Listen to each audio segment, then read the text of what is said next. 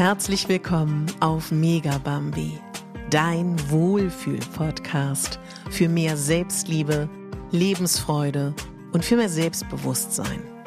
Ich bin Katharina Pogacelski, ich bin Moderatorin, systemischer Coach und Speakerin und ich möchte dich hier daran erinnern, dass du die Hauptdarstellerin in deinem Leben bist, nicht die Nebendarstellerin und schon gar nicht die Statistin. Heute ist der Impuls, dass ich dich daran erinnern möchte, dass wir früher viel mehr in der Verbindung mit den unterschiedlichen Jahreszeiten waren. Wie war das früher bei unseren Vorfahren, wenn der Winter war? Menschen haben sich zurückgezogen, waren viel zu Hause, Gerade rund um die Zeit der Rauhnächte hat man weniger gearbeitet, hat sich mehr ausgeruht, die Gerätschaften wurden gewartet und man hat einfach sich Geschichten erzählt und war in der Entspannung. Und heute, rund um die Weihnachtszeit, sind wir auf Weihnachtsmärkten, treffen Freunde, machen ganz, ganz viele Dinge im Außen und sind sehr, sehr wenig im Innen. Und nun weiß ich, dass dieses Jahr ja auch schon geplant ist und du wahrscheinlich ganz, ganz viele Verabredungen hast.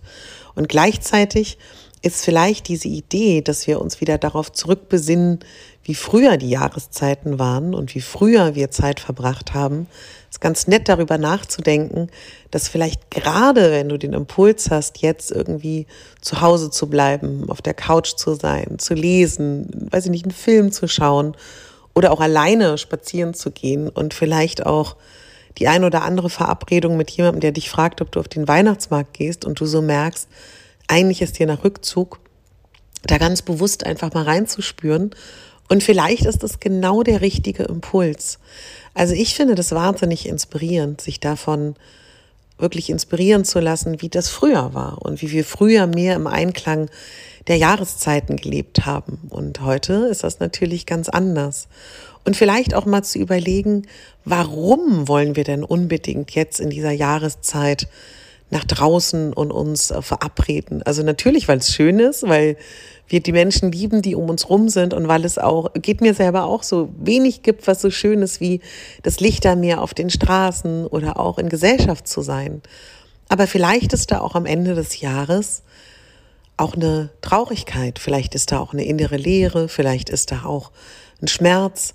Und dann könntest du heute an diesem Tag darüber nachdenken, ob es vielleicht das ein oder andere gibt von diesem Jahr, in diesem Jahr 2023, was vielleicht nochmal angeschaut werden darf.